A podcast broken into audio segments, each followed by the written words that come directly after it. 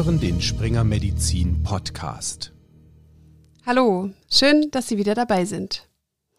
Der Klimawandel ist in aller Munde und die damit einhergehenden Veränderungen bekommen wir auch in Deutschland zu spüren, wie Waldbrände, Flutkatastrophen, Wassermangel oder Hitzewellen.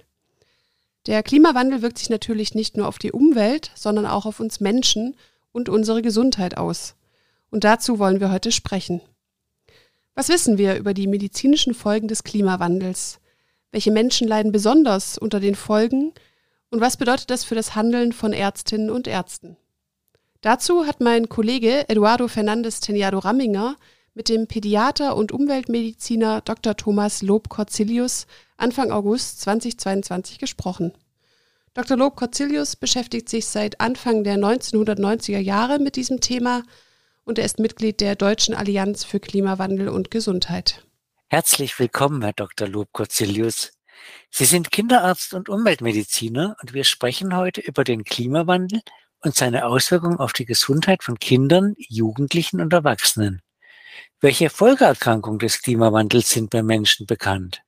In unterschiedlichster Weise sind Folgeerkrankungen ja. und dann wiederum, und das werden wir ja auch gleich noch bereden, in ja. Abhängigkeit von dem Lebensalter der Betroffenen. Also Hitzewellen machen eben äh, bei Älteren, bei Senioren eine äh, massive Beeinträchtigung des Herz-Kreislauf-Systems als Beispiel und auch teilweise des Atmungssystems, wenn da noch eine Ozonerhöhung eben mit verknüpft ist, was eben bedingt durch das UV-Licht, was eben durch die Hitze äh, und durch die Sonneneinstrahlung vermehrt mhm. eben auf uns kommt, bedingt ist. Und das bewirkt auch vorzeitige Todesfälle. Auch davon sind im Augenblick ja die, die Nachrichten und die Zeitungen voll. Für gesunde Kinder ist es, wenn sie normal betreut sind, noch nicht aktuell ein solches Problem. Aber wenn sie, und davon hat gerade jetzt das Bundesamt für Strahlenschutz nochmal ausführlich gesprochen, ungeschützt und lange in der Sonne sind und eben entsprechend der UV-Strahlung ausgesetzt sind, bewirkt das eben eine deutliche Erhöhung der Sonnenbrandgefahr, der UV-Belastung. Und äh, laut Statistischem Bundesamt ist die Behandlungsfrequenz von Hauttumoren in der Zeit von 2000 auf 2018 um 81 Prozent in den deutschen Kliniken gestiegen. Das betrifft wiederum nicht die Kinder, sondern mhm. über den langen Zeitraum von zwei, drei bis fünf Jahrzehnten betrifft das dann Menschen im fünften, sechsten oder siebten Lebensjahrzehnt. Es klang ja vorher schon ein bisschen an, also das Ozon ebenso wie Feinstaub, also und vor allem da die Partikelgröße um 2,5 Mikrometer und Stickstoffdioxid zu den wichtigsten Schadstoffen gehören. Ähm, bei langem Sonnenschein und vermehrten Hitzeperioden sind diese Schadstoffe oft deutlich erhöht. Was weiß man über die Auswirkungen dieses Gemischs auf die Gesundheit?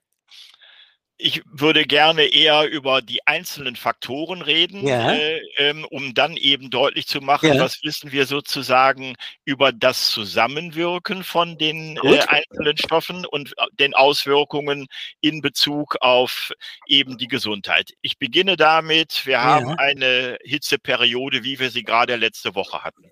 Wir haben dann im Rahmen dieser Hitzeperiode mit der langen Sonnensteindauer mhm. eine hohe UV B- und UVA-Belastung.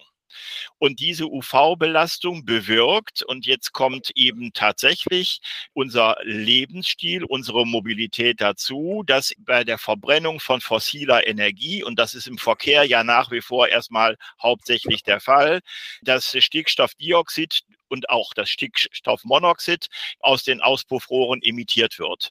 Unter dem Einfluss von UV-Strahlung bewirkt das eine ähm, äh, Spaltung äh, von O2-Molekülen in entsprechende Radikale. Die bleiben aber nicht lange alleine, sondern binden dann, äh, also das Sauerstoffradikal bindet an den atmosphärischen Sauerstoff und daraus entsteht Ozon.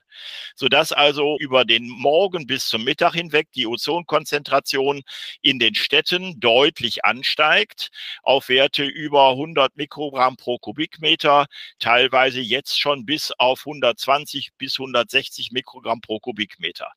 In den Städten, wenn dann der Berufsverkehr über den Tag hinweg wieder etwas weniger wird, bis zum späten Nachmittag, äh, steigt die Ozonkonzentration nicht mehr an, aber auf dem Lande, wohin das Ozon verweht wird. Und dort bleibt es auch am Abend, während in den Städten, und das ist eben gut am Beispiel von Berlin oder Beispiel von München zu sehen, in der, in der Innenstadt ähm, durch die erneute ähm, Bildung von NO2 und äh, NO aus den Auspuffgasen wieder eine Reduktion stattfindet, da jetzt das UV-Licht nicht mehr so intensiv ist. Aber auf dem Lande ist das Ozon in seiner Konzentration unverändert, denn da entsteht ja nicht so viel, äh, entstehen nicht so viel Verbrennungsprodukte, also diese NOx-Produkte. Mhm. Das kann man eben über die letzten 25 Jahre sehr klar sehen. Die Hintergrundbelastung im ländlichen Bereich von Ozon ist immer höher als eben in den Innenstädten. Das ist ein gewisses Paradox. Hm. Und auch die Spitzenbelastungen sind im, im sogenannten Grüngürtel ähm, höher als in der Innenstadt. Das bewirkt, und das war ja jetzt Ihre Frage, wenn, aber ich musste das jetzt mal kurz erläutern, ja. äh, das bewirkt, dass eben im Grunde genommen das Ozon eingeatmet wird. Das sind, ist ja im Grunde genommen ein Reizgas. Und das führt eben dazu, dass Menschen, die ohnehin äh, ein empfindliches Bronchialsystem haben, also wir nennen das ja hyperreagibel, wir wissen mittlerweile, das ist eine, ist eine entscheidende Grundlage für die Entwicklung von Asthma beziehungsweise Asthmaanfällen, den Asthma-Exacerbationen und äh, aus einer amerikanischen, also kalifornischen Studie kann man sehr deutlich entnehmen, dass über die gesamte Lebenszeit hinweg, vom, äh, vom Säugling bis ins späte Erwachsenenalter, das Risiko unter Ozonbelastungen eine Asthma-Exacerbation zu entwickeln zwischen 10 und 14 Prozent erhöht ist gegenüber der Normalbevölkerung. Das macht deutlich mehr aus als eben zum Beispiel die Wirkung ähm, der reinen Temperaturerhöhung. Das wäre zum Ozon zu sagen und zum Zusammenwirken von Ozon zu Stickoxiden. Mhm. Ähm, vielleicht noch eine kurze Bemerkung zu den Langzeitauswirkungen auf die Lungengesundheit.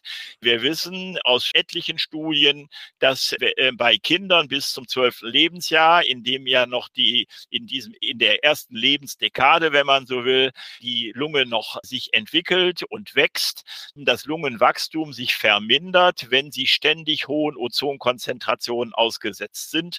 Das sind auch etliche Studien aus äh, insbesondere insbesondere aus den Vereinigten Staaten.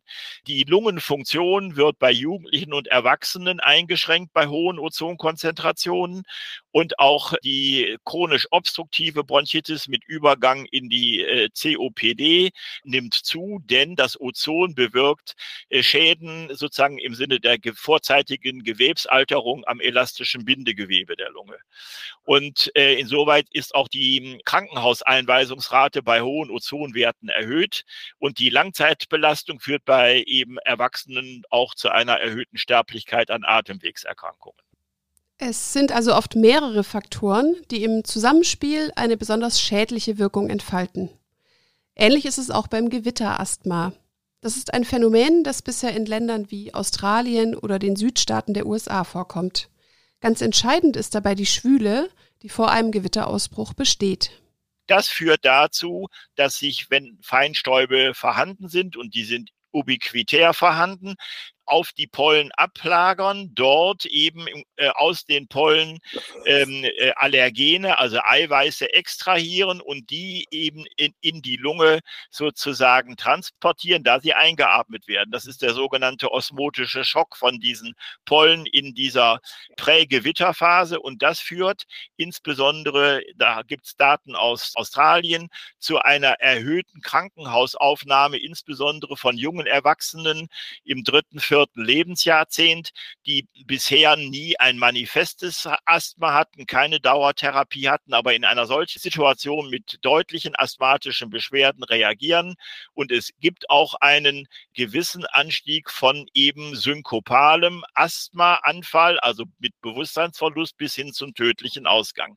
Also das Gewitterasthma ist eben in diesen benannten Ländern schon bekannt und es wird unter den Bedingungen des weiteren Klimawandels, so wir ihn nicht zumindest erstmal bremsen können, wird das auch bei uns ein Thema werden. Jetzt haben wir viel über die einzelnen Facetten des Klimawandels gehört. Wenn wir nochmal zu den Risikogruppen kommen, es klang ja schon ein bisschen an, dass Kinder empfindlicher sind für die Folgen des Klimawandels. Weshalb eigentlich?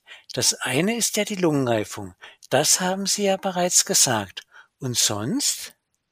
Naja, und sonst ist es ja so, dass eben Kinder, eben, also als Säuglinge und Kleinkinder, nicht nur was die Lunge und ihre Entwicklung anbetrifft, noch nicht ausgereift sind, sondern zum Beispiel auch, dass die Temperaturregulation der Kinder noch nicht so ausgereift ist, wie also ab äh, in der zweiten äh, Lebensdekade und später.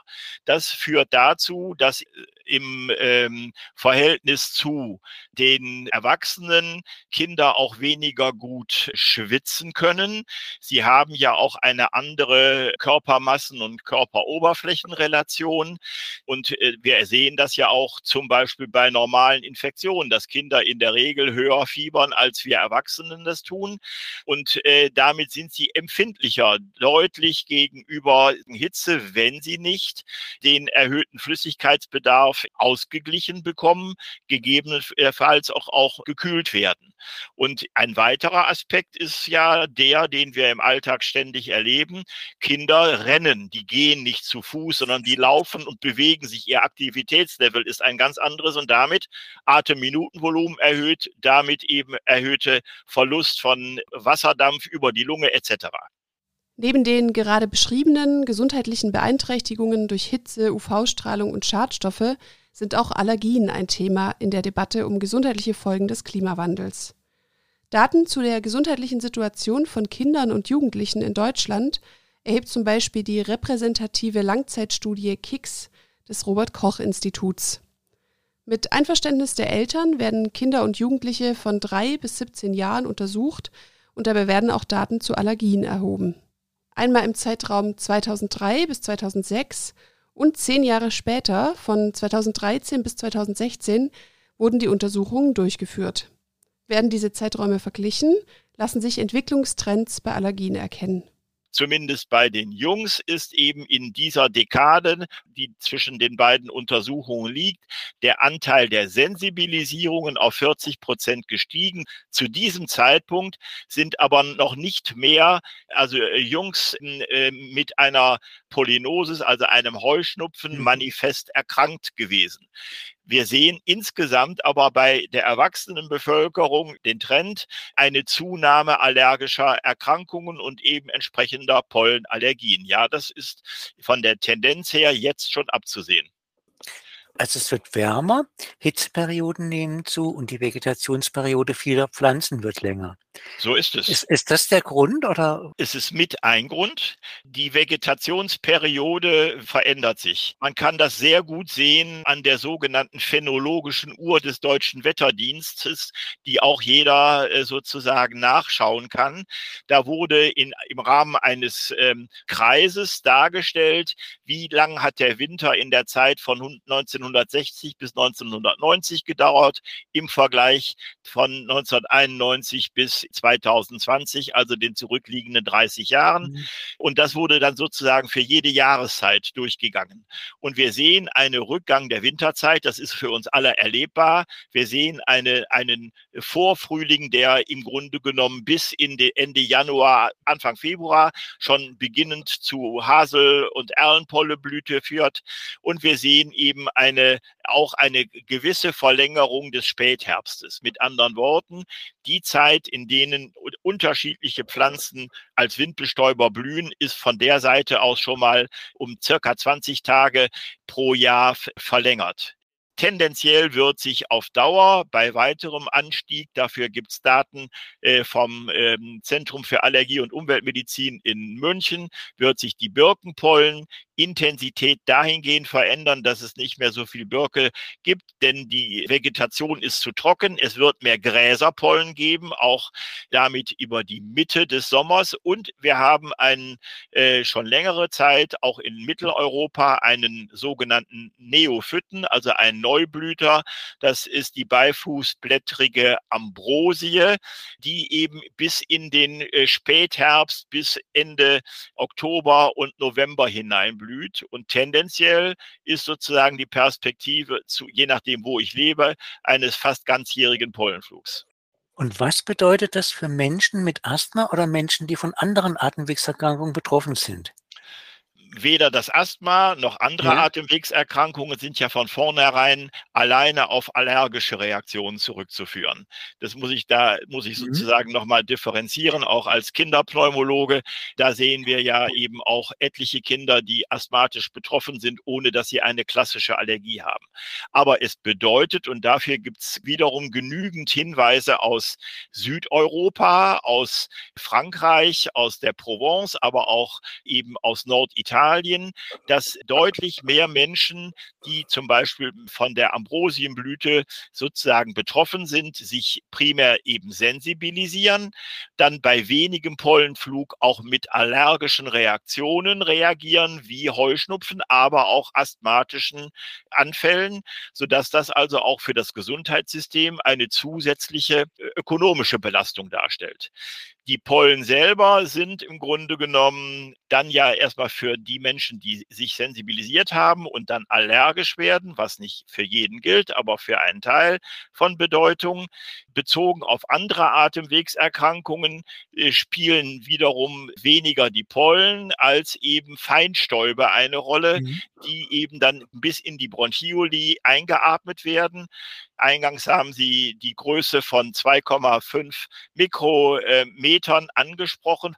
Das ist die Größe, die eben Bakterien haben, die wir können wir bis in die Alveolen, die Lungenbläschen hinein einatmen und dort können sie erstmal Entzündung hervorrufen. Und zwar eben äh, eine bronchiale Entzündung beziehungsweise sie können auch über die Alveolar-Kapillarschranke, also die Lungenbläschen und Gefäßschranke eben in den Körper aufgenommen werden und können dort in inneren Organen zu Reaktionen führen.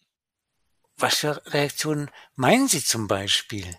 Zum Beispiel zu Entzündungen auch von Organen, wo man das primär gar nicht vermutet, nämlich zum Beispiel der Bauchspeicheldrüse mit mhm. entsprechenden Reaktionen der Zunahme von äh, Diabetes Typ 2 im dritten bis fünften Lebensjahrzehnt. Ich würde gerne noch über eine weitere Risikogruppe sprechen, und zwar Schwangere und ihr ungeborenes Kind. Die Fähigkeit von Schwangeren zur Thermoregulation ist sehr eingeschränkt. Heißt das, dass Schwangere mit steigenden Temperaturen ein Problem bekommen? Wir können auch da wiederum auf große epidemiologische Studien aus den Vereinigten Staaten blicken und daraus sei mal kurz eine Studie zitiert, die sogenannte National Birth Defects Prevention Study, in der eine Bevölkerung von 110 Millionen äh, Menschen aus den Vereinigten Staaten, aus acht Bundesstaaten erfasst sind. Das ist immerhin ein Drittel der Gesamtbevölkerung der USA. Und in dieser, in dieser Studie wird nach Risikofaktoren für Fehlbildungen gesucht. Und in einer dieser Studien wurde geguckt, wie hoch sind die Herzfehler, die angeborenen Herzfehler. Wir wissen, dass die eben auch in Deutschland knapp, also 0,8 Prozent aller Neugeborenen betreffen. Ergebnis dieser Studie ist folgendes wenn eben die in der Frühschwangerschaft die werdende Mutter drei bis elf Hitzetage im Sommer, also über 30 Grad, mit tropischen Nächten über 20 Grad erlebt hat, dann steigt das Risiko von äh, Kammerscheidewand-Defekten, also VSDs, um 117 bis 224 Prozent in dieser Studie. Bei einer Zahl von untersuchten Kindern, die knapp 6000 Kinder mit angeborenem Herzfehler und eben 5700 mit gesunde Kontrollen umfasste. Also eine große Fallzahl. Nur ein kleines Beispiel. Frühgeburtlichkeit ähm, ist ein Thema, eine erhöhte Rate von äh, eben auch Totgeburten ist ein Thema. Also Schwangere sind eine ganz besondere Risikogruppe. Es gibt aber noch andere Folgen des Klimawandels und der Luftverschmutzung, die besonderes Schwangere und ihr Ungeborenes betreffen. Feinstaub zum Beispiel gelangt über die mütterliche Lunge ins Blut und von dort über die Plazenta in den Embryo. Mit was für Folgen? Jetzt geht es sogar um den okay. Feinststaub, der also Virusgröße hat. 2,5 Mikrometer noch, kleiner. Noch, noch kleiner, okay. nämlich äh, noch kleiner. Es gibt den sogenannten Ult, der, der wird auch als UFP Ultrafeinstaub ja. beschrieben im Deutschen. Und da geht es um Größenordnungen von 0,1 Mik äh, Mikrometer, also Virusgröße da gelangen eben diese Feinststäube, UFPs, über die Alveolar-Kapillarschranke der Mutter in den Blutkreislauf. Und wenn sie im Blutkreislauf sind, gehen sie eben auch über äh, die Nabelarterie in die Plazenta und in, äh, in den fetalen Kreislauf. Und das führt eben schon auch zu ge äh, deutlichen Gedeihstörungen der Kinder, möglicherweise auch zu entsprechenden äh, Schäden in der Organentwicklung und auch insbesondere der Hirnentwicklung. Da sind die Untersuchungen allerdings noch, das muss ich ganz klar sagen, nicht am Anfang, aber sie sind, sie zeigen diese Tendenzen, klassische äh, Beweise für die eine oder andere Fehlbildung gibt es da bisher so noch nicht oder nur erst in Ansätzen, so, soweit mir bekannt. Ähm, äh, ich kann aber einen anderen Punkt in diesem Kontext äh, benennen und das ist mhm. eine Untersuchung, die vor wenigen Jahren in Südengland äh, durchgeführt worden ist, wo Kinder untersucht worden sind, die im Kinderwagen in Kindernasenhöhe den Auspuffgasen des jeweiligen Verkehrs ausgesetzt gewesen sind. Und da zeigt sich, dass eben diese, die, die Schadstoffbelastung tatsächlich auch kumuliert in diesen Kindern und teilweise im Gehirn. Da äh, gibt es Daten, die belegen, dass eben Ultrafeinstäube auch über unser Riechhirn, äh, unser, unser Riechnerv ist ja sozusagen über die Lamina cribrosa direkt ans, ans Gehirn angeschlossen, mhm. dass über diese, über diesen Weg quasi Ultrafeinstäube ins Gehirn gelangen. Das ist für die Kinder ein Thema, aber auch für die Erwachsenen ist mittlerweile belegt, ähm, dass eben äh, Menschen, die über Jahre, Jahrzehnte in Hochfeinstaub belasteten Regionen gelebt haben, eine höhere äh, Demenz beziehungsweise Alzheimer-Rate äh, haben als Menschen, die in sogenannten Reinluftgebieten leben und das eben über Jahrzehnte. Mhm. Und wie können sich denn gesunde Kinder, Jugendliche und Erwachsene vor den medizinischen Folgen des Klimawandels schützen? Was kann man da machen? Ja, äh, ich muss es, ich komme ja. ein bisschen ins Zögern, Herr Raminger. Ja. Denn es geht ja um Verhaltensprävention und um ja. Verhältnisprävention. Ich fange mal jetzt mit den individuellen Strategien ja. an. Das erlebe ich jetzt eben tatsächlich bei meinen Töchtern, die ihre Kinder eben in ganz anderer Weise sonnengeschützt jetzt nach draußen lassen, als das zum Beispiel bei uns der Fall war, als ich Kind war, aber auch als ich damals selber junger Vater war.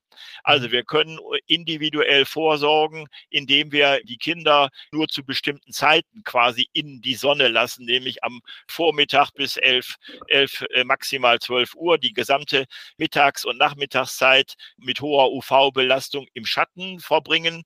Da kommt nicht umsonst dieses Siesta-Thema aus Südeuropa wieder zur Sprache. Wir ähm, äh, können andere Kleidungsstücke, ähm, also UV-undurchlässige Textilien für die kleinen Kinder verwenden natürlich schon eben auch entsprechenden Sonnenschutz, der eben aufgetragen werden äh, muss. Kühlung, für Kühlung sorgen und reichlich Flüssigkeitszufuhr. Das wären sozusagen die individuellen Strategien. Und wenn es um Flüssigkeit geht, dann geht es tatsächlich um gesundes Trinkwasser, gegebenenfalls auch als Mineralwasser. Es äh, soll kein und muss kein anderes Getränk sein. Das ist das, was entscheidend erstmal wichtig ist. Natürlich müssen auch äh, im, im Grunde genommen Mineralien im Sinne von also Salz äh, eben mit in die Nahrung hinein, in der, gerade in der Sommerzeit. Das, das wären sozusagen die akuten Punkte für das individuelle Verhalten. Was wir brauchen, hat auch jetzt gerade Frau Paulini, die Chefin des äh, Bundesamtes für Strahlenschutz, sehr klar gefordert.